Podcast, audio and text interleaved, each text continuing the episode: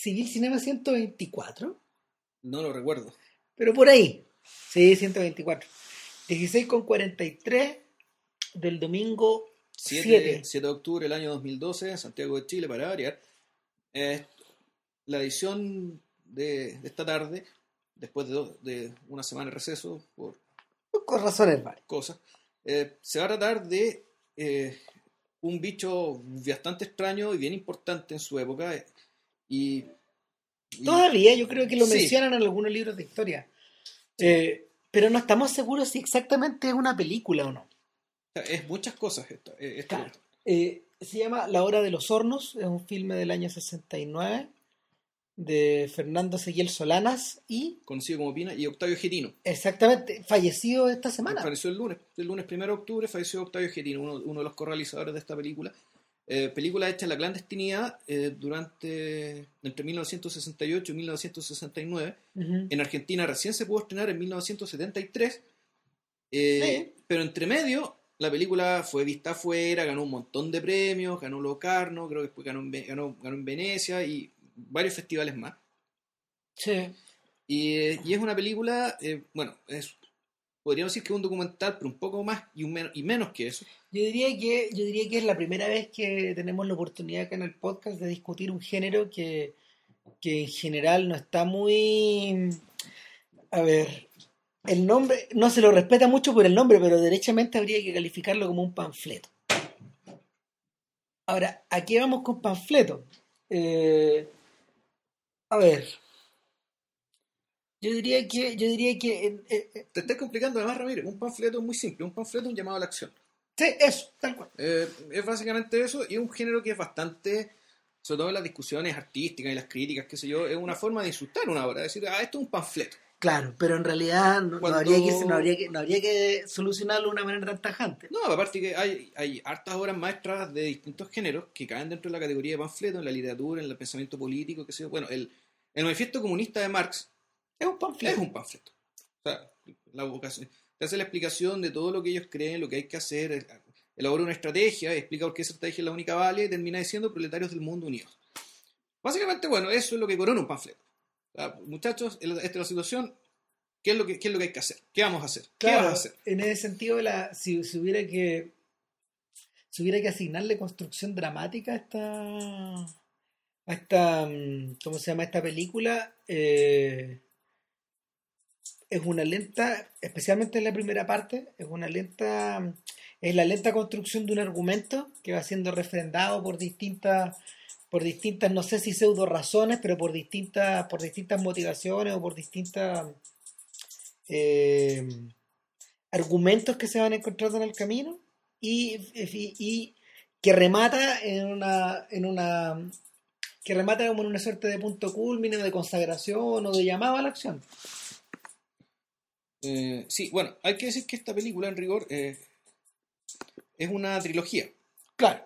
Está compuesta por. Eh, son, son tres películas. Son tres películas. Eh, cada una, a ver, la del, la, del principio. La del principio dura una hora veinticinco. Una hora veinticinco, si, si, mal no recuerdo, se llama Violencia y Neocolonialismo o algo así. Claro. Y que esa, uno podría decir que esta es la más documental de, de las tres. Eh, perdón, no sé si la más de las tres, pero es claramente un documental ideológico donde básicamente lo que se, lo que se pretende hacer así es como un cuadro de, de la situación estructural, eh, sociopolítica, económica de Latinoamérica, partiendo del caso argentino y eh, recalcando, eso sí, la la anomalía que representa Argentina respecto de los otros países del continente. Em, básicamente, eh, la segunda parte, que dura como Casi dos horas. Dos horas es una serie de enumeración de causas y mm. consecuencias al respecto. Claro, pero eh, y pero en la pero a diferencia del anterior que se implicaba filmación propia, eh, mucha filmación propia y salía a terreno para filmar la realidad de distintos lugares, de, ya sea de la gente más pobre, de los sindicatos obreros, de la de la oligarquía, digamos, de, los ganaderos, los industriales y, y se iban a meter a cócteles y qué sé yo. En ese sentido, es la más parecida a la batalla de Chile. Claro. En eh, la segunda, en cambio, eh, está dividida en dos partes. Una parte tiene que ver con la, lo que fue el gobierno peronista entre 1945 y 1955 y eh, el derrocamiento, y lo- después, la segunda parte, el derrocamiento de Perón y lo que, lo que ellos llaman la resistencia. Es decir, cómo la, Dale. cómo, ¿cómo se llama esto? La, la gente, los, los- los partidarios de Perón, trataban de, eh, de- de- de mantener la unidad, mantener la coherencia del movimiento y ojalá eh, muy pronto recuperar el poder. Esa, esa película está dividida en dos. Eh, la, aproximadamente la mitad de la película es una es una especie de raconto de, de cómo desde la ascensión del peronismo se llegó a este movimiento de resistencia actual. Claro. según. Y la otra mitad, que va haciendo a ratos, a ratos se va entrecruzando con esta, con esta narrativa anterior, eh, es la de sucesivos testimonios de personajes, no sé, ligados al mundo, ligados al mundo eh, sindical o ligados al mundo obrero o, o universita- también. universitario, eh, donde ellos dan testimonio de su experiencia de vida, no sé, de, de su, de su experiencia en la lucha contra, contra la opresión, de su experiencia eh, en la educación de nuevas en, en la educación de nuevas generaciones o en la, o en la educación de o en la, o la creación de una especie de sustrato que permita mantener la lucha la lucha contra la opres- o sea la, la lucha contra eh, tanto los militares como la burguesía Claro. Esta segunda parte, o sea, la segunda, la segunda película, se llama Acto para la Liberación. claro Y finalmente, la tercera parte ya vendría a ser una especie de, colofón. un, colofón, podríamos decir que una, eh, un, repaso, un estado del arte, de cómo está la situación, qué fue, qué quedó de lo. qué quedó qué es lo que sigue estando del movimiento del movimiento obrero, el movimiento básicamente obrero, que los, los estudiantes se, se sumaron después, en la época en que se filmó, que se estaba filmando la película, o sea, en 1969, y esa parte se llama Violencia y Liberación. Y es- ya vendría a ser el cierre derechamente panfletario y una de las partes donde se, se hace explícitamente el se, hace, se hace explícitamente alusión al título de la película, Las horas de los hornos, es decir, la hora de empezar a, a, que arda la, a, que- a que arda la realidad, a prender fuego. Eh, y de hecho, una exaltación a la, a la violencia, digamos, entendiendo que eh, ya de la que básicamente de la, de la democ- de la democracia formal, digamos, de la, de la democracia de los votos, de la, no se puede esperar nada porque la van a terminar falseando de todas maneras. Claro. Eh, y, y dada la ferocidad con que, con que se reprimió durante los años 60 a- al, al peronismo, eh, claro, ya es un llamamiento a la violencia, derechamente. Eh, en esa medida ento- entonces una una suerte de reiteración de lo que pasa al final de la primera parte Sí, eh, donde, donde nuestro narrador o donde nuestro locutor eh, finalmente al- al- al- después, después, de analiz- después, de, después de analizar el legado antidemocrático de la Argentina y después de dar cuenta de la durante el siglo XX y después de dar cuenta de la de la permanente del, del permanente abuso que hacen las potencias colonial- colonialistas o neocolonialistas claro. de, de América Latina, ¿qué queda? Dice el sujeto al final de la primera parte. Eh, a un hombre libre le queda hacer, lo que le queda es escoger de forma libre, vivir, o sea, para, para vivir de forma libre, tiene que escoger de forma libre como quiere morir. Claro. Eso dice al final. Nada, pues después de eso que te queda, te imagináis los tipos ensartados, ensartados a balazos al final de la pandilla salvaje, por ejemplo. Claro, y no en vano, claro, la imagen con que termina es el cadáver del chef. Exacto, porque que en el fondo es su Cristo. Ah, eh, Es el Cristo de, el Cristo de, los, de los realizadores. Eh, y es un largo plano final. Sí, pues largo, se toma hartos minutos mostrarlo, de distintas tomas, de distintos lugares. Claro, y termina con un, termina con un primer plano que engarza con la música, con esta, en esta, esta especie de música de raíz indigenista que, que, media indigenista y media afro, que es una cuestión que- Claro. que, que- que trabaja mucho con el tema del ritmo. Sí, el ritmo que se va acelerando y que se va y va aumentando en volumen, digamos, dando, Claro. dando la sensación de, la, la idea de tensión creciente. Claro. de, de ebullición. Ahora, después de esta explicación de cómo es, de cómo es la película o de qué se parece, eh, tal vez habría que preguntar, ¿y tiene alguna utilidad la, la hora de los hornos hoy día o qué es? Mientras yo veía la película al lado de mi, al lado de mi iPhone y al lado, no sé, de- claro, al, al lado de mi iPhone y no sé, pues, leyendo. Pero, Ramírez, ¿qué, qué comentario de hipster autoflagilante Pero, es ese, güey? pero claro, pero, pero es que esa es la pregunta. Lo que pasa es que eh, no, no evitaba, no evitaba, mientras tuiteaba, oh, no evitaba sentirme interpelado por, o sea, no, no evitaba sentirme interpelado por el sujeto que me iba hablando de una manera Mm. bien, bien llena de calificativos, llena de adjetivos. De hecho hay un momento donde, donde muestra, no sé, para la burguesía argentina de la época y dicen, y estos son, Estos son. estos son, véanlos, reconózcanlos por sus cámaras, por su manera de vestir, por el caballo con el que andan, por, el, por los caballitos, por los caballitos que tienen en sus juegos de polo. eh, Pero ojo, o sea, eh, son trucos que no muy distintos a los que, Ma- los que, los que usa Michael Moore o gente como Michael Moore ahora. claro, pero de, eh, en el fondo hacer la denuncia y ponerle cara a la denuncia. claro, ¿cachai? O sea, Roger and me, ¿cachai? Ya, Roger. Él es Roger, son, él es Roger. Este es el weón que cerró la planta en Detroit, él tomó la decisión. Bueno, fuera en Detroit, o fuera por ahí. Mm, Sí, Sí. en- en-. Flint, creo que se En Flint. En Flint. Nada, po, eh, la, la sensación, la sensación que, la primera sensación que te provoca la hora de los pornos, y con toda la importancia que la película tiene hacia atrás, y no hay que olvidar que, que la existencia de, los, de, la, de la hora de los hornos permite que exista la batalla de Chile, por ejemplo, en muchas medidas. Sí, Sí, claro, o sea, son gente que era como 10 años mayores que estos tipos, en realidad, no, ni siquiera tanto. f- eh, Guzmán está separado como por 3 o por 4 años de Pino Solana, para que tengamos una idea. ya. Es o sea, de- un- desde el 40, Es del 39, creo. ya, Pino Solana del 36. Claro, entonces son realizadores que comparten una misma generación, que comparten esta, esta, esta idea de la, esta idea de la sobreideologización de la realidad, eh, compa- compartían en los años 60 su veneración por, por, por la, ¿cómo se llama? Por la no, no, no, no qui- no qui- no quiero ocupar la palabra dictadura cubana, sino que por, por el, por el experimento cubano, por la revolución cubana. La revolución. Claro, compartían su admiración por la revolución cubana, por Fidel Castro, eh, por esta idea como de una América libre, etcétera. Entonces, sin embargo, sirve de algo. Hoy día yo sentía a ratos que estaba viendo, eh, ah, por un lado sentía que a ratos estaba haciendo como arqueología al mirar esta película, y por otro lado sentía que también estaba mirando como una suerte de, tal como ellos mismos hacen referencia en la película, sentía que yo estaba viendo una suerte de monumento de una época anterior, o que sirve para entender eh, ciertas cosas que ocurrieron en una época anterior. Eh, pero lo, lo lacerante y lo terrible de esta situación es que tal como conversamos hoy día en la mañana, eh, la sensación que te provoca a la hora de los hornos también es de, es de un tremendo malestar respecto de la, de la situación que ellos habían venido viviendo durante 20 años. eh, y sin embargo, lo que se les venía en Argentina era. no tenían idea, es decir, lo, que, lo que en, la, en, la, en el documental, sobre todo en la segunda parte, llamaban la, la época violenta, es decir, la represión contra el peronismo, contra los partidarios de Perón que quedaron en, en Argentina, porque como Claro. ustedes saben, Perón se fue a exiliar a Madrid después del golpe del 55. Claro.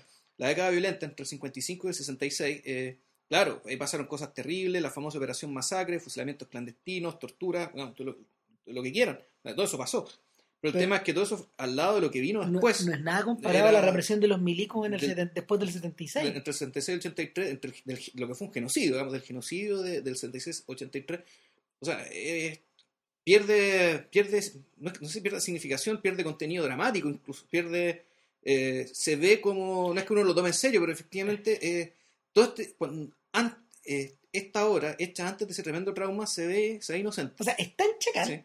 que Pino Solano nunca hizo la hora de los hornos 4. Eh, No.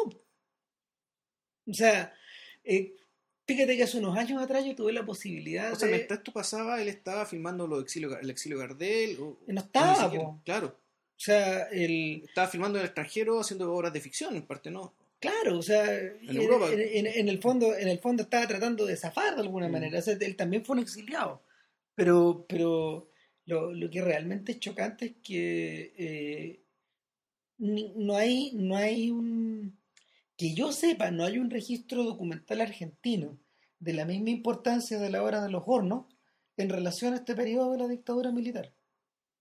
No. O sea, nadie se quiere meter ahí todavía. Pareciera, o sea, bueno, nosotros O sea, hablamos hay también- películas de ficción importantes, que, o sea, Sin duda. La, la Noche de los Lápices, La Historia Oficial, que ganó el Oscar, ¿cachai? Claro, no sé, y, y, y hay hartos más, hay, hay hartos más después también, Claro. pero, pero la, no, no hay una, no hay una especie como de raconto, el mismo, el mismo Pino Solanas, ¿por qué es conocido en el campo del documental? Es conocido también por otro documental que hizo con Giatino, que es, que, que una especie de colofón de esto, que, que es sobre Perón, La entrevista a Perón en Madrid. claro. Y por otro lado, es conocido por eh, las películas de las películas donde, donde él pro- a ver, una vez que una vez que él se mete de vuelta en la política argentina y que queda de hecho enredado como candidato, él empieza a realizar, eh, poquito antes había, había realizado películas, películas, hay una que es bien famosa que se llama La Argentina Latente. Ya. En el fondo, la Argentina Latente, ¿qué propone? Propone contar un montón de historias de desarrollo económico en Argentina que no fueron subrayadas por los medios, por ejemplo, que no fueron dadas a conocer. Y, y tam- y- y también lo que propone, eh, de una manera bastante persuasiva, la película es bien chora, eh, nos propone una Argentina que no existió. Una Argentina que pudo tener industria, para, que, que tuvo industria siderúrgica para construir barcos, por ejemplo, o, más ferrocarriles, o autos. Eh, nos, propone, nos propone soñar una suerte de país que, que se farreó, que fue farreado. De hecho, la, la tesis, una de las tesis con que parte la hora de los hornos, y que sigue siendo válida hasta el día de hoy, es una breve, es una breve descripción sumaria de, de, la, de, de, de la forma en que está compuesta Argentina en población, del territorio que tiene y de sus inmensas capacidades de desarrollo. Claro. Ellos parten de ahí, parten de esta idea. Y rápi- rápidamente la contrastan con, con la, no sé, po, con, con- con la cantidad de propiedad que detentan 50 familias, 50 familias de la... ¿cómo De se Buenos llama? Aires, ¿ah? De Buenos Aires, de la sociedad, 50 familias urbanas que tienen unas cantidades de, ter- de territorio y de terreno de millones de metros cuadrados gigantescos. Claro. Entonces, el... sin embargo, sin embargo, eh, a mí siempre me quedó la sensación, y, y tal vez, tal vez en eso, no sé si estoy de acuerdo, de que el hablante de, de la hora de los hornos era un hablante omnisciente. no- era, era, mm, era dogmático. Sí, pues. No, no, no ofrecía la puerta, por ejemplo, abierta para ni, ni, ni para otras personas que hablaran ahí eh, en favor o en contra, en, fa- en favor, ni tampoco para gente que No. disintiera. Es que no, no, no puede porque eh, la película se propone, es que e- eso es lo más interesante de todo. el- la película es un panfleto, ¿sí? llama a la acción y la medida que llama a la acción eh, tiene que dar eh, orientaciones claras hacia la acción eh, y, estímulos unívocos digamos, hacia la acción deseada. Pero al mismo tiempo, la película se da espacio y tiene una retórica respecto de ella misma, e incluso se interrumpe a sí misma, Sí. eh, como si estuviera dialogando con alguien. Es bien impresionante. Eh, al comienzo de la segunda parte hay una breve introducción, se presenta un texto, habla un señor, que es el mismo señor que, va a Sí. hablar, que habla durante las cuatro Pero, horas y tanto. pero no, no, ojo, que hay, hay- hay más de una voz. sí, hay como tres, pero, pero este es el principal. Claro, Hay una femenina incluso en la primera parte. Pero, pero este sujeto, nuestro narrador, eh, invita en determinado momento al principio de la segunda parte al relator, claro. eh, al relator, no sé si del partido, de la asamblea o de la audiencia, el tipo que está encargado de la audiencia, el hombre que la organizó, para que hable con la gente de la sala, para que se pongan de acuerdo sobre cómo van a discutir este contenido que, que están a punto de ver. Ahora, ojo, leí por ahí que eh, Pino Solana, eh, en la medida que, por ejemplo, para la dictadura, cuando estaba en la época de la dictadura del 76, y la película ahí sí que estaba requete contra proscrita, Pino Solana, no sé cómo Crestal, montó la película y le agregó otro, le agregó otra voz en off, donde esta vez el- el- la locución era diciendo al espectador, "U- usted está corriendo un riesgo, usted la- por el hecho de ver esta película, usted está corriendo un riesgo. Claro. Entonces, como ya, es decir, eh, Lo invitaban a participar en algo, en algo ilegal o en algo secreto, en algo... Pero lo que voy es que eh, la película, nosotros, la película que está en YouTube, que fue la que vimos nosotros, Claro. que- ni siquiera sé si vimos la misma, la misma versión. No, yo vi una versión que se llama The Hour of the Furnaces y eso es más Mm. increíble porque en el fondo lo único que logré pillar del gallo que la tenía completa es que era un gringo, ni siquiera un argentino. El propio Pino Solana, en un, en un YouTube que se llama Pino Presidente. Eh, que forma, forma parte de su, de su candidatura independiente de hace unos años atrás, él subió la película, pero subió la primera hora 20.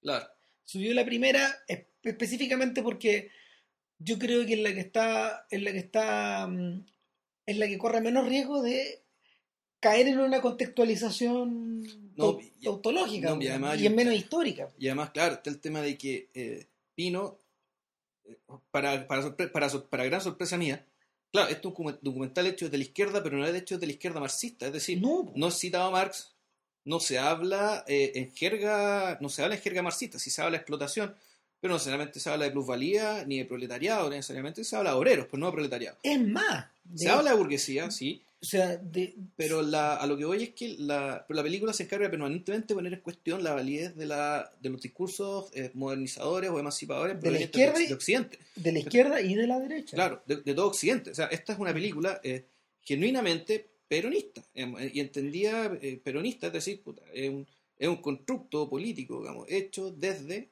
la realidad argentina, eh, latinoamericana y particularmente argentina. Eso es lo Y interesante. que sirve para explicar, además, eh, para completar al menos la imagen que uno tiene del peronismo. Que hay que decirlo, crecer en Chile, al crecer en Chile uno cree que el peronismo es básicamente una chacra.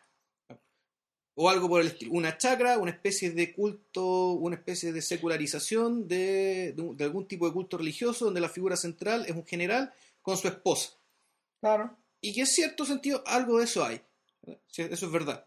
Pero el caudal del peronismo de izquierda, que, que vendría a ser la obra de los hornos, creo que la obra más conocida al menos, Claro. eh, dentro del audiovisual por lo menos, O sea, hay un montón de gente que está un poco ligada a eso, desde el mismo, o sea, partiendo por estos realizadores, pero incluso tenéis que meter en el baile a gente como a, a- gente como Estergel, dibujantes como Brescia, ¿cachai?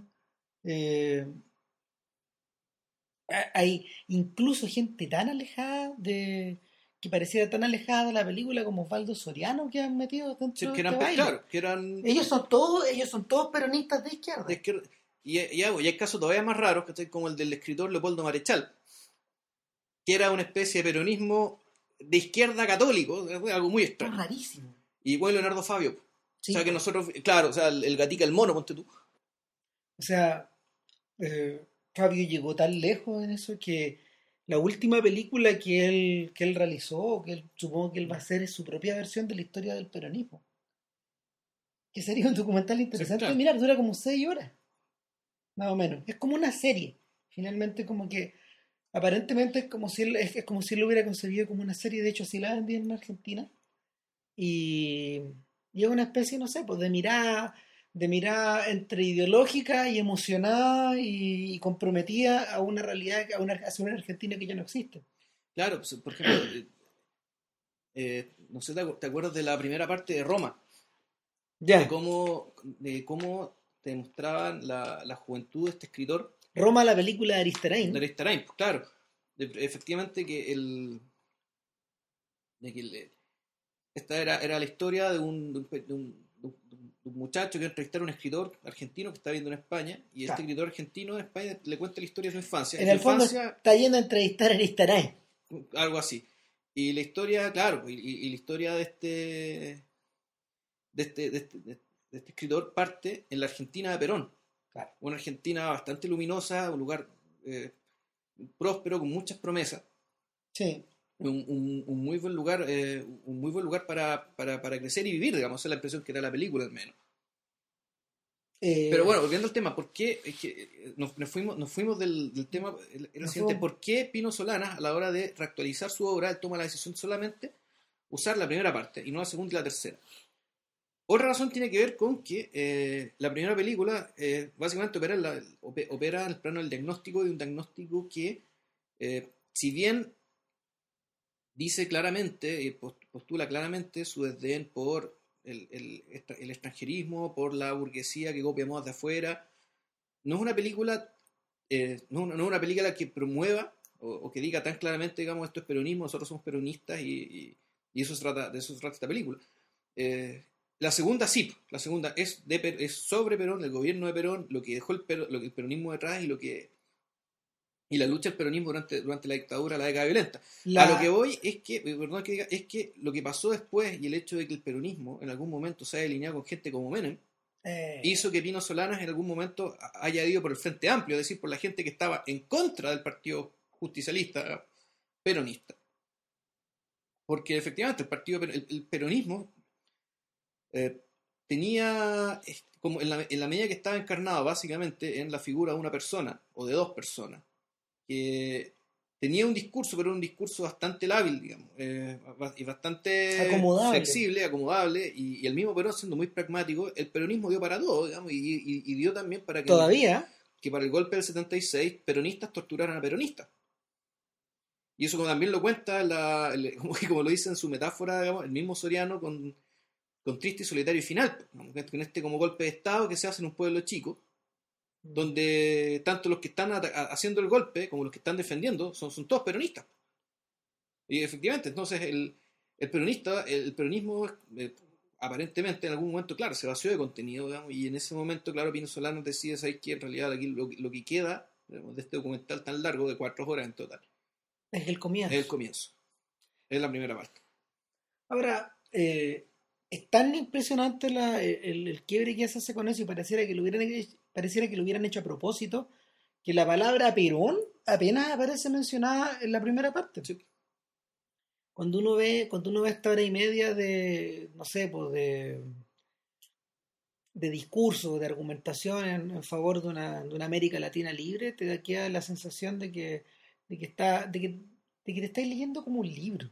O de que te están, de que te están leyendo un audiolibro. Es una cosa bien curiosa. Claro, de la- que están leyendo las venas, las venas abiertas. A eso Claro. iba, esto, esto, esto, para las personas que nunca lo han visto, por ejemplo, pero que sí están un poco familiarizadas con este discurso sesentero, esto recuerda un poco a, la, a, la- a las argumentaciones de Eduardo Galeano, y no solo de ese libro, Mm. sino que también, por ejemplo, las de las de este libro de historia que él escribió, La memoria del fuego. Fuego, ya. Claro, también. O sea, eh, que no es muy distinto, porque de, de hecho, si tú comparas uno con otro, las memorias del fuego utiliza fuentes históricas y citas, citas de documentos o de, de crónicas, de, artículos de diario, de libros de historia, de, ¿cómo se llama? De, de testimonios orales. eh, y en el fondo lo que hace Galeano es editar. Edita, edita, edita y corta y corta o recorta y los ordena en forma cronológica a través del tiempo. eh, y es más o menos parecido al proceso como de editar y de, de edición de una película. Eh, y en ese sentido, fíjate que yo, yo siento que, a ver, también lo comentábamos, yo siento que a lo mejor no, o sea, no, a lo mejor estamos hablando de dos cosas distintas, pero yo siento que en la segunda parte hay más cine, hay más narración que en la primera. La primera me parece que, la primera me parece que es cinematográfica en el sentido del montaje, como bien decís tú. Pero, pero la, la segunda, la segunda parte, pero, pero queda, la película, la película queda un poco dañada en la misma medida de que es una especie de, es una especie de discurso, una especie como de homilía, donde, donde te explican en el fondo utilizando una buena cantidad de, una buena cantidad de, de, de material de archivo, eh, incluso recurriendo a documentales de otros, por ejemplo hay uno de Jory Siemens, que claro. está filmado en Vietnam. Eh, hay uno también de, de otros realizadores brasileños. Hay una cosa, hay una cosa espantosa de un, de un, de un director argentino que, que en el fondo eh, va mirando a los niñitos del ferrocarril, que Mm. son los, que son estos instantes donde los, donde los trenes pasan por, pasan por puentes y desaceleran la velocidad. Y los niños se van a pedir. Claro, los niños van a pedir dulces, pan, monedas, Mm. y van corriendo junto con el tren y tú decís, oh Dios mío, los va, los va a aplastar, los va a aplastar. O sea, O sea, tú sabes cuánto cabrón chico no habrá muerto así, porque se tropezó y se cayó. o habrán, que- o quedado mutilados. Claro. O sea, es, es muy impresionante. O sea, el solo, el solo mirarlo te, te provoca una te provoca una cosa como en la guata. Tú mismo también mencionabas que eh, Getini y Solana eh, para, para insistir, para insistir en la pauperización de, de la Argentina rural o la pauperización de, la Argentina urbana, pero empiezan por la parte rural y después Mm. terminan en la urbana. Eh, hay un momento, hay unos momentos bien, hay unos momentos bien, bien, bien, bien patéticos y bien terribles eh, cuando no sé, pues se retrata miseria urbana, cabros chicos, Mm. ca- cabros chicos mal alimentados, gente, gente dañada por tantos Mm, años sí. de pobreza y de fondo ¿qué hay? Ópera. Claro, y te ponen, y, y ponen música de ópera. O sea, hay un uso a rato irónico, Sí, eh, a, a- a rato exacer- as- exacerbado. hay ratos crueles y exacerbados. Claro, sí. o sea, porque la película es la primera parte, sobre todo la primera parte, que es donde por una parte se establece entre comillas las bases conceptuales de la situación estructural latinoamericana en términos, en términos económicos y sociales, pero al mismo tiempo es también donde se establece con mayor dogmatismo, y eso, y a eso se refiere Cristian, digamos, en términos de que cinematográficamente la película sale engañada por eso. Completamente. Pero al mismo tiempo, como es la que tiene más filmación propia y tiene la que requirió Más cabeza. más- más- la que requirió más trabajo de, re- de registro de la realidad, Sí. eh, eso implicó que el, el- el- eso implicó que la forma de colocar esa realidad filmada a mí me parece, me parece muy interesante, digamos, en, en- en distintos planos, pero siempre pensando que el objetivo es provocar, provocar algo, Yo le ponía- algo fuerte. Yo le ponía como ejemplo a JP, ¿qué pasa si, eh, si aún considerando que, aún considerando que la hora de los hornos es un panfleto, si la comparamos con un documental como la batalla de Chile? ¿Por qué hago la diferenciación? La batalla de Chile no es un panfleto, No, salvo el te- la número 3. La número 3 casi entra en esa categoría. ya, ya ni siquiera, yo, diría que tampoco, pero, Pero, pero, pero yendo, yendo al callo de la situación, eh, ¿qué pasaba en la batalla de Chile? La batalla de Chile enfrenta, en- estaba enfrentada a un presupuesto distinto, ¿no? Eh, el, el- el- el cual era, el cual era bi- bien, el, el cual era, el cual era, no sé, bien distinto al de los argentinos del cambio de la década del 60 al 70.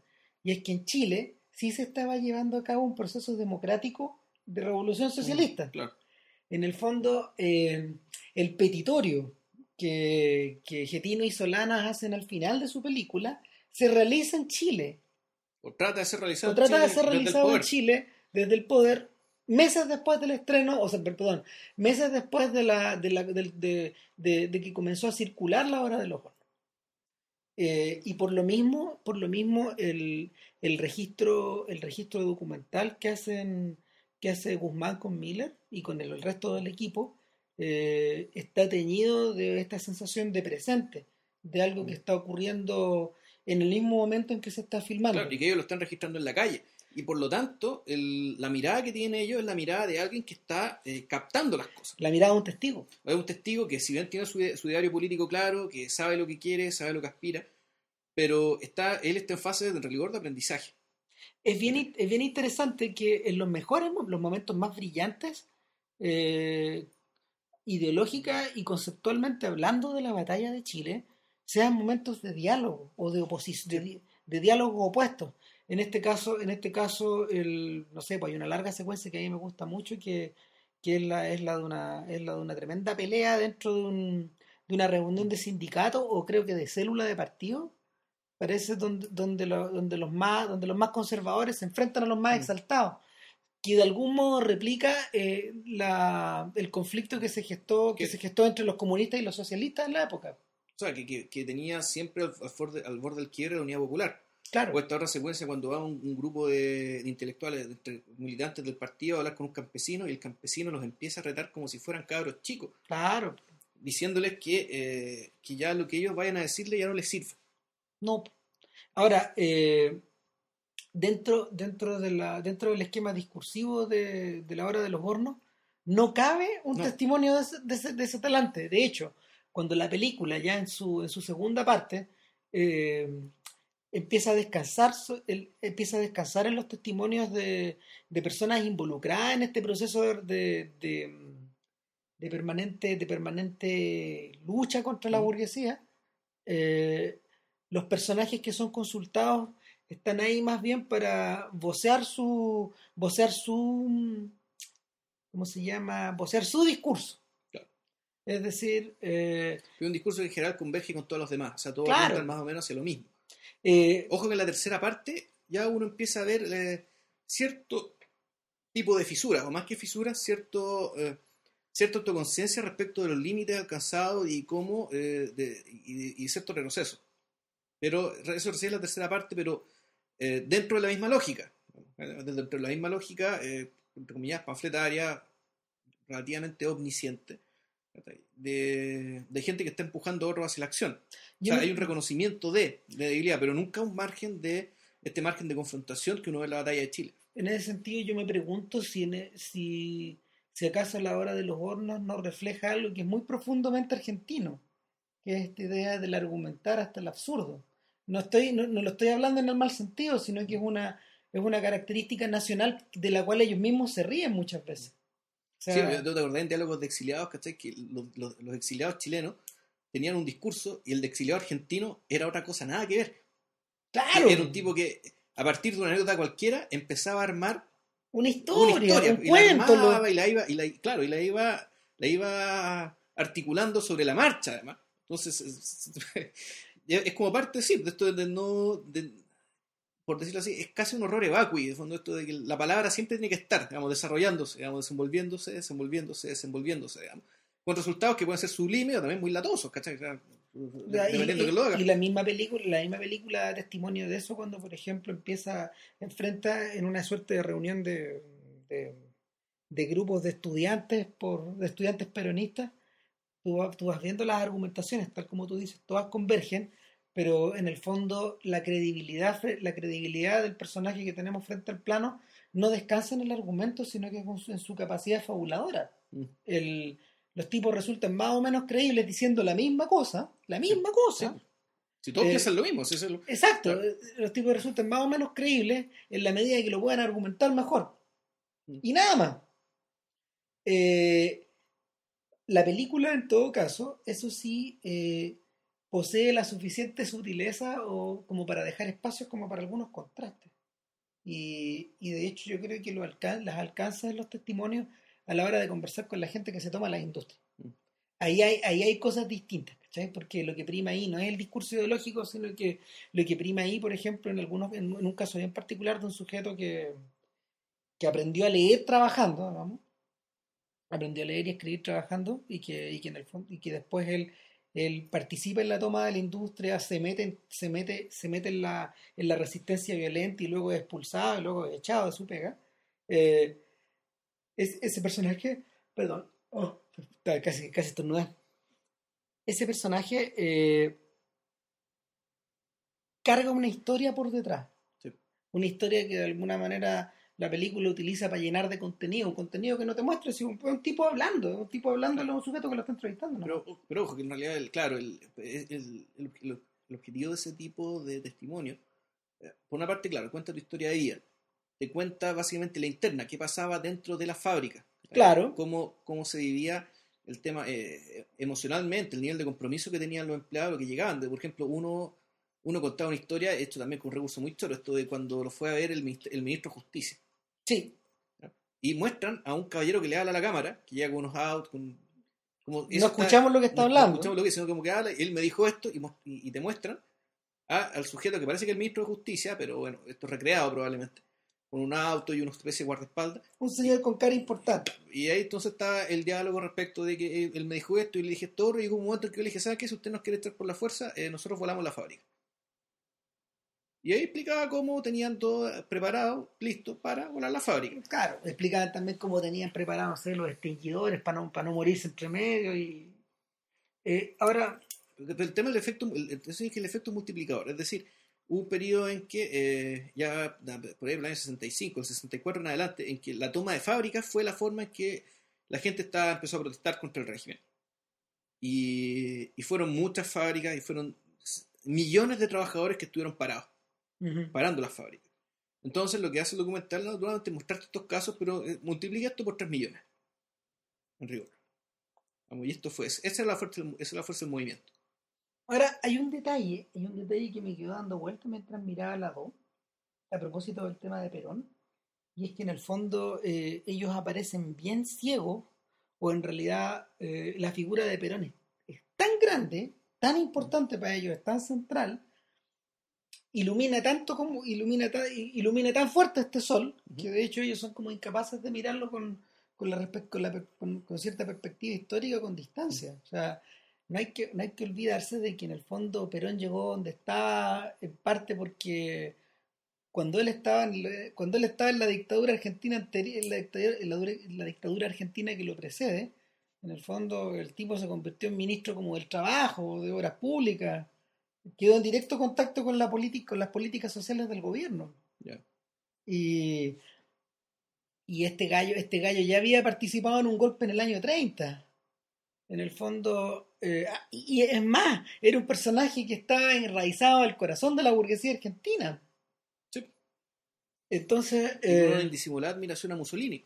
Sí, claro, po. entonces te, te va, se te va generando esa sensación de se te va generando esa sensación de que en el fondo los argentinos están un poco atrapados en esta suerte como de en esta suerte como de ganas de querer despegarse de esta burguesía o, de o de esta oligarquía a la que ellos hacen referencia en tantas ocasiones y la sensación de que en realidad es imposible de, de, de, que, que, el matrimonio de, que este, de que esta especie de unión por la espalda de que este, esta suerte de matrimonio social que esclaviza una clase y, y, y entroniza la otra es una, es, un, es una especie de diálogo o de, o de especie de baile o de danza de la que no se pueden de la que, de la que no se pueden bajar eh,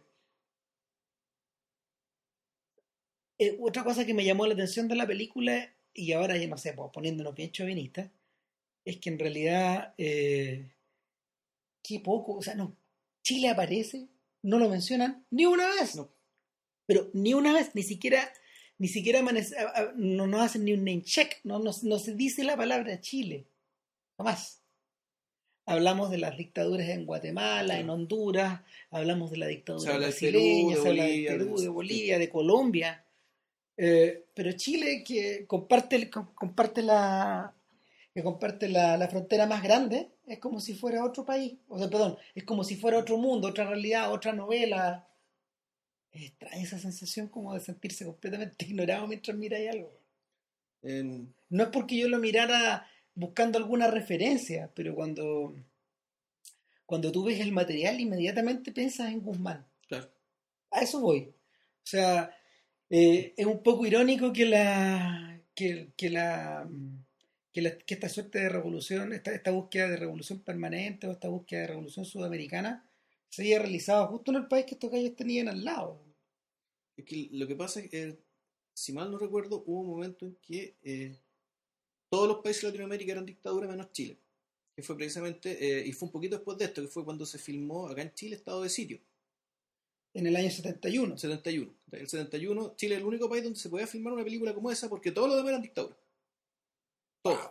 O sea, en todos ellos, la, la, la exacerbación de, de la contradicción, digamos, ya era tan violenta que la única forma de suprimirla fue a partir de una dictadura. Entonces, claro, para efectos de, para efectos de lo que estaba pensando Pi- Pino Solana y, y Gerino, Chile en aquel entonces era una taza de leche, pero a- aparente.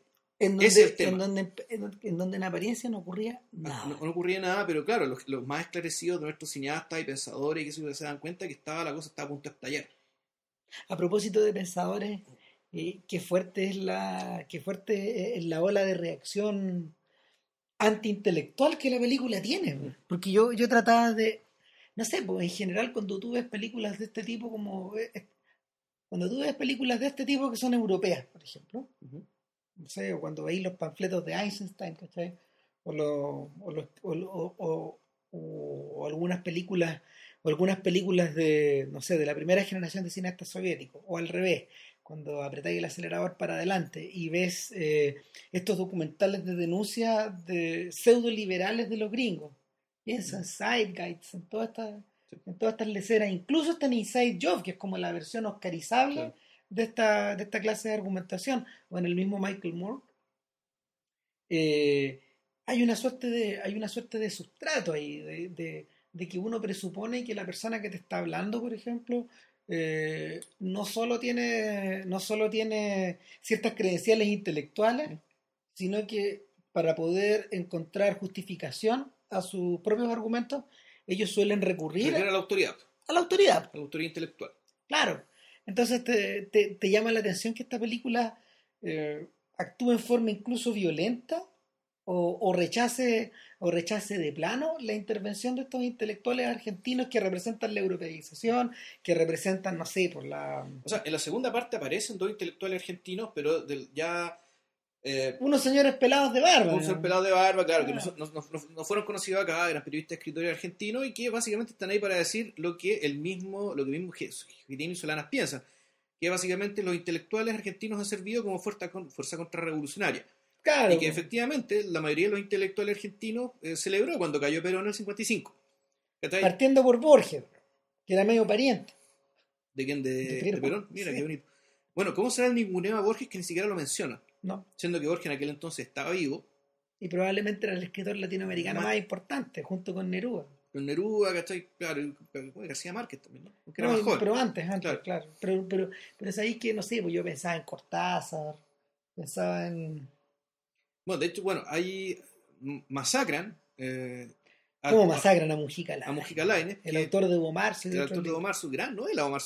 Y lo entrevistan. eh, él habla básicamente de su perspectiva de, de hombre, de argentino europeizante. Claro, le preguntan cuáles son los problemas que nosotros tenemos respecto, no sé, qué, qué problemas culturales hay en la Argentina. Y él dice, bueno, es que estamos muy lejos.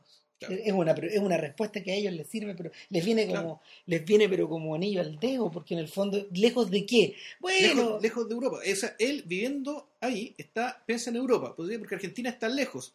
¿Lejos de qué? Lejos de Europa. Aunque tú vivas en Europa, aunque tú vivas en Argentina, pero piensa como si estuvieras en Europa. Ahí está tu centro, ahí está tu referencia. Por Entonces, tanto, estás eh, lejos de eh, Europa. Él habla, él, él habla de obras de teatro, él habla de, de, de legado cultural, él habla de la, de la belleza de Venecia, en términos como Claro. muy, en términos bien floridos, un- Claro. es un señor ya, po, es un señor, es un- viejo que probablemente en realidad para, para un Solana es, es un europeo más, Claro. es un miembro, es un miembro de la, de la contrarrevolución. Eh, es un obstáculo, de hecho, a- al tomar conciencia de la realidad, a ver, a- al tomar conciencia de la propia realidad de ser latinoamericano. Y, y, y ¿sabéis qué? Eh, viendo la iconografía que buscaban estos gallos, eh, mostrar o, los dibujos que aparecían, por ejemplo, o, o- o- o la- o las puertas de salida que ellos tratan de buscar a, a cierta, no sé, pues, a cierta noción de pertenencia cultural, por ejemplo, te queda, te queda la impresión de que, no sé, pues bien podrían haber sido cineastas mexicanos todo el rato.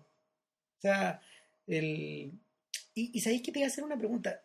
En general, cuando, cuando mostraban estos personajes, estas caricaturas de gente tomándose las industrias o protestando, o protestando contra, no sé, contra la opresión, o, o, o llevando pancartas, eh, eran unas imágenes que me recordaban un poco a, a la iconografía de Ramona Parra, por ejemplo, y también de, y también de, no sé, pues, De los hermanos Larrea, de los Larrea. exacto, de los hermanos Larrea, y que, que seguramente, seguramente se compartía, compartía en cierta base. Me hacen recordar a los mexicanos, pero por otro lado, también pensaba que cuando ellos hablaban de los gorilas, los gorilas, eh, en el, en el argot, en el argot de la política argentina, no sé, pues uno termina entendiendo que los gorilas son, son todos estos personajes que, que representan, no sé, la dictadura militar, la fuerza bruta, eh, pero ya se llama, ya se usaba, ya se hablaba de gorila a partir del año 55. Claro. La gente básicamente los golpistas que votaron a Perón. Claro, y esto- bueno, eh, pero, pero fíjate que estos personajes dibujados también estaban medio gorileados, medio, era, era, era, era, no sé, son como Hulk, estos Sí, personajes. son como bloques de piedra, como la mole. Como- Claro, Son como personajes muy, muy corpulentos, muy duros. no son para nada indígenas, no, no tienen pinta de indígenas, tienen pinta de, es una especie como de, una especie de masa de piedra que toma forma humana y que se como- desenvuelve. como Concrete, este, este, este superhéroe de Concrete. Es claro, Claro. como con Creed, digamos, este superhéroe como medio gringo, digamos. No, es que no es un superhéroe, es un señor, es un señor que tiene cuerpo de piedra, pero Y que tiene un casco, un casco, un casco de obrero. Eso, Claro. Mm. Y su cabeza es un casco, finalmente. Mm. Entonces, te queda esa misma sensación de que esta iconografía era. No, o sea, era abiertamente, abiertamente invocada, abiertamente invocada la lucha armada. Eh, pero, pero por otro lado, por, pero por otro lado, eh, era, ¿cómo se llama? No, eh, eh, no sé, es tan, es tan pesada, es poco liviana, no sé si me, no sé, no sé si me explico. Es una, te te queda esa sensación de que la, te queda esa sensación de que la película sucumbe, de que la película y la, y la, iconografía que tiene y las imágenes que muestra su- sucumbe bajo el peso de su propio discurso. O sea, y vuelvo, vuelvo a reiterar el, esta sensación como in- in- inquietante que tiene el final de la primera, que, que, que en el fondo el argumento, haciendo un pequeño paréntesis, el argumento, por ejemplo, que algunos de los personajes en la película no tienen respecto de qué significa para usted plebiscito. Bueno, dar testimonio de nuestra lucha. Pero usted quiere ganar, no vamos a ganar, vamos a dar testimonio de nuestra lucha. Esa es la sensación que me queda y que transmite, que transmite la hora de los hornos, de que en el fondo eh, es un testimonio de una lucha tan titánica, de un David tan pequeño contra un Goliat tan gigantesco con tantas cabezas, que, finalmente, finalmente está listo para coserte. O sea, vámonos, vámonos poniendo en el paredón, vamos, vamos escogiendo con qué onda enfrentamos a estos cañones. Claro. Bueno, en realidad la, fuerza anímica de apoyo detrás de, la película eh, es, no en realidad ni siquiera es Perón, es la, es la masa de trabajadores. Y en ese sentido, por eso la película en realidad es tan antiintelectual. Porque en realidad los intelectuales, para el nivel de desesperación de la lucha, digamos, ya es algo tan grande, eh, es, tan es, tan, tan, fuerte la opresión, es tan violenta la forma en que la opresión se mantiene, que las palabras lo intelectual en realidad no sirven para gran cosas, puede que sirvan para, para ciertas eh, tareas funcionales, pero, la, pero no necesita la, la, la elaboración de un discurso particularmente coherente eh, que te permita digamos, ganar, la, ganar la batalla en la cultura, como decía Gramsci. Y aquí la batalla ya no, esa, esa batalla no se va a dar ahí. O sea, el momento en que ellos hacen referencia a cierta idea de la cultura después de Mujica Lainez es un montaje que, no sé, pues mete canciones de los Beatles, mete canciones de Ray Charles y hay uno, hay uno, hay uno es bien efectivo. Hay unos mm. momentos donde muestran. Una fiesta hippie. Hay una fiesta hippie donde, no sé, por los jovencitos de la época con el bigote a los Paul McCartney van subiendo por escaleras, llegan a un lugar donde hay luces, donde. Es una especie de disco donde los tipos están bailando y tú decís, puta, puta, qué feos se ven, qué mal vestidos mm. están, qué ridículo parece, estos huevones aparecen saltando, entonces en ese momento uno, uno retrocede a su propia adolescencia y dice odiarlos. pero pero el, el punto es que el punto es que Solana, Solana le chunta, le chunta esta idea de, en el fondo de reducir al pop a su propia irrelevancia. Esta es otra. Mm. Esto, esto, esto, a lo mejor forma parte de las cosas que tú ves por la tele, pero no es lo que te está pasando en tu vida. No es la forma en que te están poniendo la bota. Mm. Y... O sea, o, dicho de otra manera, y, ahí, claro, el, al proletariado esto no le importa. A los obreros, digamos, los verdaderos protagonistas, a los héroes de este cuento, que son los que los que sostuvieron a Perón siempre. Hay que decir, ahora lo explican con, su propia jerga. La, Perón llega al poder con una alianza pluriclasista, burguesa, obrera, donde está metida la iglesia, qué sé yo. Es bien increíble que estos gallos en el fondo tengan súper claras sus fechas claras, el tipo de estilo 18 de septiembre. Una es el 17 de, octubre, del año 55. Que es cuando cae Perón, creo. No, cuando es cuando es cuando en el fondo no, es cuando, Perón asume. Es cuando Perón no es que asuma, lo que pasa es que Perón estaba preso. Estaba preso en un hospital eh, así como meten presos a los milicos, que, en el fondo como que los llevan a estas partes, los aislan. Para localizarlos. Claro, eh, y el pueblo se levanta solo y la gente, la gente ocupa la, gente ocupa las calles, miles de personas, llegan hasta la Casa Rosada y le piden al presidente Castillo que se vaya. No me acuerdo, no, no, no, ya no era Castillo, era, era otro señor, Parnell creo, otro, un milico. A Castillo lo habían echado entre los otros, entre Perón y otro. Pero y, eso abre camino para que Perón se presente a las elecciones del año siguiente. Y las gana. Y las gana, las gana por goleada. Ahora, el 16 de junio del año 55 es cuando Perón. lo votan. Es cuando Perón lo votan. Lo votan. Y. Y nada, pues, o sea, para estos, gallos, para estos gallos es como el fin del sueño, una suerte de tragedia. Eh, eh, es la contemplación de una derrota. Y, y esa es la otra sensación que la película también te transmite, o la, eh, ahora vista 45, 45 años después. Es, la, es, una más de la, es una más de las tantas derrotas novelizadas o, noveladas o, o, articuladas en torno a una épica, en torno a una épica de, ¿cómo se llama? De, no sé si de desastre, pero de abuso en el continente. Siento que de algún modo la batalla de Chile no, ha, caído, fíjate, dentro de esa. dentro, dentro, dentro, dentro de este grupito de películas. Ahora, probablemente hay personas que opinarán lo contrario. Yo creo que esa película se mantiene precisamente porque, porque los valores cinematográficos que tiene son provienen, provienen como de otras áreas. No sé si son mejores, pero están tan, sujetados con otras cuerdas. Tal vez eran mejores cineastas, posiblemente, no sé. Pero sí, es bien, bien posible, es bien posible. Pero la, la, película, la película no siento que esté tan envejecida como la otra. Precisamente porque la batalla de Chile, en efecto, es una crónica.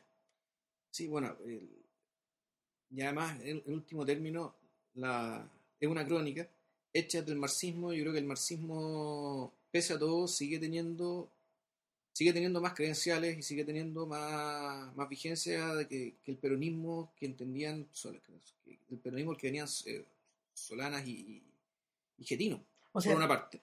sí, Y por otra parte, que efectivamente la batalla de Chile, dentro- pese a todo, no es una película completamente dogmática. O sea, puede ser dogmática en parte de su discurso, pero su realización y su mirada de la realidad es efectivamente una mirada precaria. Es una mirada de, de- donde Jorge Miller hace magia para capturar aquello que puede capturar en medio de las masas, ¿cachai? En medio del, en medio del caos, ¿cachai? Entonces, en ese sentido la pega de Miller se parece más a la de un fotógrafo de prensa de Sí, esa po. época sí, que a la de que a la de un que a la de un montajista que está elaborando un discurso como le ocurre a ellos. O la, de un- claro, por la de un camarógrafo ya anda a filmar esto y, y vas a filmar esto. O sea, Miller iba a filmar eso, pero siempre terminaba filmando mucho más. Claro. y terminaba encontrándote lleno de sorpresas, agregándole acentos, eh, eh, agregándole sutilezas a, a- a lo que estáis mirando que, que pucha, que efectivamente la, la- la mirada, digamos, ¿cachai? Tú estás viendo la mirada de alguien que está pensando, a diferencia de Getinos que ya está, está mirando lo que ya pensó, Ex post. ¿cachai? Por- Por decirlo así, entonces, claro, no sé, yo no sé, yo no sé si te puedo decir que, la, que el dogmatismo esté absolutamente superado y que esta película sea vieja por ser dogmática, ¿cachai? Yo no, no- no estoy para nada convencido de eso. Sí es probable ¿cachai? Que, eh, que ese discurso, esa forma de peronismo, o ese, ese discurso en particular, digamos, ese sí peronismo izquierda, eh, puede, que, puede que lo esté, al menos sí, que lo esté, pese a que ahora está en el poder en Argentina, en rigor. ¿cachai? Claro, es que, es que, es que te lo planteo de la siguiente manera. ¿Qué tiene que ver la hora de los hornos, por ejemplo, con, con el mundo, con las jugadas de Tinelli, con, con el baile, con, con esta, con estas comedias que, que hace Ford, por ejemplo, este gallo que, este, este, esta especie como de empresario que al mismo tiempo es como un galán de reality, weón, y que, y que sale en las noticias. O sea, esa Argentina, esa Argentina de la que habla Solanas, eh, es impresionante, solo parecía tener en común eh, las esquinas de Buenos Aires con las que, que, que, que- que Solana filma y que uno reconoce, ¿cachai? De hecho, yo estaba pensando, yo lo más parecido que he visto a la hora de los hornos es, es la parodia que hizo Capuzoto con Bombita Rodríguez. Es decir, el, Ponte- sí, completamente. Qué, qué buen, fíjate que, qué buen, qué buen apunte. Porque, porque Capusotto también tiene el narrador omnisciente permanente Sí. en su, en su, en sus videos. Sí, no, y el tono de la voz, o sea, cómo se habla de la vida de de Bombita Rodríguez, cómo era él, lo que pensaba, y las cosas que hacía, las películas que filmaba. Las canciones que componía, los videos donde salía. Pero claramente eso está sacado, de, creo, directamente de la hora de los hornos. O sea, al fondo, te dicen, ya, ¿cómo hacemos una parodia de esto? Ya, usemos, hagamos la hora de los hornos. no hagamos la parodia, hagamos la hora de los Sobre gordos. Bombita Rodríguez, po. Claro. o sea, sobre, este, sobre este palito Ortega Montonero, que claro, que además es, es efectivamente, eh, que era la mentalidad... O sea, fuera hueveo. En el fondo, en el fondo, Bombita Rodríguez es Pino Solana. Y, son sus, y sus compañeros de generación. Sí, se puede decir que sí, era, o al menos era la música que habrían escuchado. claro, que era un, un cantante nacional y popular que hacía canciones como Palito Ortega, pero con contenido, con letras de, de- de peronismo de izquierda. Ahora yo iría más lejos. Cuando tú escucháis, por ejemplo, las introducciones que Capuzotto hace sus videos. Estas largas Sí. peroratas donde él eh, deambula por la cámara de izquierda a derecha, del fondo para adelante. Eh, eh, Tú sentís que está, que está predicando desde el púlpito como de una iglesia. Sentís que está... sen- Sentís que hay una cosa, sentís que hay un verbo que, que- hay un verbo que tal como tú decís, pues se está desenvolviendo en la medida que está ocurriendo. O bueno, en- en- generalmente en televisión lo que hay, todo esto está escrito, porque tiene que dar la apariencia de que se está desenvolviendo sobre la marcha. Claro, pero en el fondo es la parodia de la parodia. Anda a Eh, tú. claro, eh, nada, pues. Eh, ¿Sabes que en el fondo Pino Solana yo creo que le ha chuntado con esto de convertirse en político? Porque, porque él ha podido mantener, él ha podido mantener finalmente en, el- en la palestra las cosas que le interesan. Eh, él, él él él- él finalmente tuvo que crearse a sí mismo una suerte de figura o de cara para poder darle voz a las cosas que pensaba de esta Argentina en decadencia, ¿cachai? O de esta Argentina que no termina jamás de farrearse una y otra y otra y otra y otra vez la posibilidad de ser un país desarrollado. Que, claro, pero y, y lo extraño es que eh, bueno, en realidad el, el camino de, de, de muchos, entre comillas, socialistas renovados que con mayor o menor sinceridad, cuando eran jóvenes y estaban en el MAPU, o estaban en el MIR, o estaban en el Partido Socialista, derechamente no creían en la democracia formal. No. No, creían en las elecciones. ah, No creían. Eh, y ojo, y esto no es una crítica, o sea, yo creo que tenían bastante buenas, bastante buenas razones Para no creer en ella. Bastante buenas razones. Entonces, el punto es que la. eh, me parece, no sé, yo no sé, yo no sé, yo la carrera de Solanas como político, no sé cuál será su discurso, sigue, siendo un hombre de izquierda naturalmente, Sí, claro. pero, pero no deja de ser llamativo ya el, el solo hecho de que el tipo se haya convertido en candidato para ser electo a través de la democracia formal, eh, eh, pese a todo lo que transmitía. Bueno, entre medio está la dictadura del 76, y ese en fondo es duda, el tema, eh, eh, desde- a ver, si lo, si lo observamos desde el punto de vista de la hora de los hornos, es como una suerte de renuncia. O sea, sí, pero en Pero, realidad... pero en realidad no. ahí te das cuenta que en realidad la mejor escuela democrática que hay es el genocidio. ¿cachai? O sea, cuando, cuando ocurren estos genocidios a todos les baja digamos, puta, el, el amor genuino por la democracia y la O por, democracia lo- o política. por algo que se parezca a la patria. claro, y, la- y la salva- y- y que alguien salvaguarde los derechos de las personas y qué sé yo, digamos, ¿cachai? pero a- aparentemente eh, sí, o sea, lo que tuvo que pasar entre medio fue genocidio. Nada, pues, eh, vean la hora de los hornos. Está en Eh, YouTube, eh, Yo les recomiendo, mira, a ver, si, si la quieren, si, si la buscan por la hora de los hornos, se van a encontrar con que la película está dividida del 1 al 9 en algunas partes, o en el, o, o en el, o en el YouTube de Pino Solanas Presidente va, no está, es la primera parte. está la primera parte. Ahora, pero yo, hay una copia, hay una que ya, la que vi yo, el archivo que vi yo, están las 4 horas 11 seguidas. Claro, yo no pude, yo pude mirarla hasta la primera media hora y ahí se me puso verde la pantalla, algo pasó. No, yo, yo después te la saltáis, yo me la salto Ya, a mí no me pescó. y, y efectivamente pudo, pudo verla sin ningún problema. Claro, pero el también está, también hay un archivo que se llama The Hour of the Furnaces, donde, Este es el archivo del gringo, pues. claro, donde un gringo en el fondo se pegó la molestia de subir las tres partes separadas. Y con una muy buena calidad, fíjate, mejor que la que tiene Pino Solana. Chuta, ya. Y nada, pues, testimonio de una época que pasó, no sé, o de una, de una Latinoamérica que ya no existe, de una Latinoamérica que, que en realidad no tiene, no tiene mucho, o sea, pareciera no tener mucho lugar en este mundo de reality, de, de gente VIP que canta en la tele, ¿cachai? O de, no sé, po, de tuiteo, o de contenidos a tu, a tu teléfono móvil. Eh, y sin embargo, sin embargo, todavía tiene como está, todavía sigue, o sea, si, si uno logra, si uno logra atravesar por este larguísimo metraje, te queda la sensación de que, bueno, aparte de aprender un poco del siglo XX, te, te, te renueva cierta, te renueva cierto malestar que nunca termina como de, de curar o de sanar. ¿cachai? Eh, mira, mira, pese a las diferencias, o sea, claramente en Chile hay hay malestar importante, ¿cachai? no sabemos cómo se va a expresar, no sabemos por dónde va a explotar, eh, pero está, las medidas paliativas que se están tomando no lo van a aplacar, No, por lo tanto, el- se acerca la hora de los hornos de se acerca, o sea, la hora del microondas, Claro, la claro. del horno microondas, No, o, como, tú, como tú sueles decir, nos vamos a coser. anda a saber, no, no lo sabemos, pero, eh, pero el tema es que es, eh, sí, no, ve- Vean vean la hora de los hornos y, y en último caso, si no, vean Y si se aburren, vean un pedazo por último, pero para que. O veanlo como lección de historia, es Claro. decir, eh, lección de historia en el sentido de que yo aprendí mucho de lo que es el peronismo eh, viendo, viendo esta película. Al menos una dimensión del peronismo que para mí era desconocida o que no entendía bien. Claro, eh, es, la- es la dime- a ver, cuando uno está, cuando uno, cuando uno, cuando tú te alimentas de las noticias que te llegan por el, por la tele, que son muy pocas, o por el diario, que son menos todavía, pero, o, o- o que, o te alimentáis por Twitter, o por no sé, o por donde, o, o- de donde sea, eh, no alcanzáis a captar esta dimensión casi litúrgica del peronismo que tienen los argentinos. Y que está reflejada en esta película, digamos. Es tratar de. eh, la película, y ya Pero como- ojo, y ojo, que este es, este es el peronismo sin Evita. ojo, sino O sea, claro. Que, o sea, Este- Evita apenas se le menciona una vez. Este es el peronismo secular, Mm. por decirlo Claro. de alguna manera. Pero aún es una permanente, es, muy impresionante, ¿eh? es como una, es una suerte de lucha permanente que uno ve en la película de gente, de gente, claro, que no está, que no participa de ninguna suerte, que, que no, que no siente que el periodismo es una religión, pero sí le asignan en, en un papel en sus vidas que una especie de, a ver, como de realidad más alta o una especie como de paraíso perdido. ¿sí? De hecho, el solo hecho de que estos gallos hayan perdido la, el- esta especie como de esta especie como de de gobierno perfecto o de gobierno o, o, de gobierno o de gobierno popular, aunque no les gusta la frase, de hecho. Hablan de los frentes populares bien mal.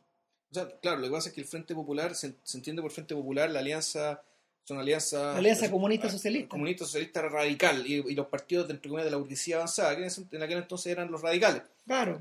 Pero que también son todos esos partidos de matriz europea. Entonces, el Frente Popular como construcción compuesta por ese partido a, a, los periodistas les da lo mismo. Ellos usaban, ellos usaban la fórmula nacional y popular. Nada, pues estas son como las excrescencias de ese paraíso, de ese paraíso perdido, que están ramificadas para todos lados. Y, que, y que, no sé, pues, solo, solo resultan, parece, pareciera que solo resultan conservables dentro de, esta, dentro de estas cuatro horas y tanto. de, esta evocación. Una evocación media mitológica.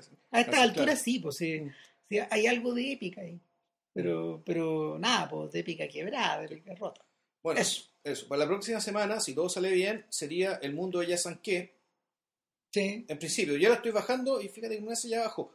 Ya, bueno, yo, yo, la, yo la vi en algún momento, la veré para refrescar la memoria y, nada, pues es bien curioso el contraste de la hora de los hornos a este, a este invento, a esta, suerte como de esta suerte como de, no sé, pues, de, de, esta China, de esta China, de esta China que no, no me atrevo ni a decir comunista, estoy ni en neocomunismo ni nada, pero esta, de esta China moderna que en el fondo se imagina una crea una especie de parque de diversiones que resume los distintos monumentos del mundo ahí adentro y, hace que la gente que trabaje ahí viva un poco esclavizada de esta realidad, de, este discurrir entre estos dos países o de, estas dos realidades. Eh, de, esta, de esta China que los emplea como en el fondo funcionarios del McDonald's. Hmm. eso. Ya, que estén bien. Chao, chao.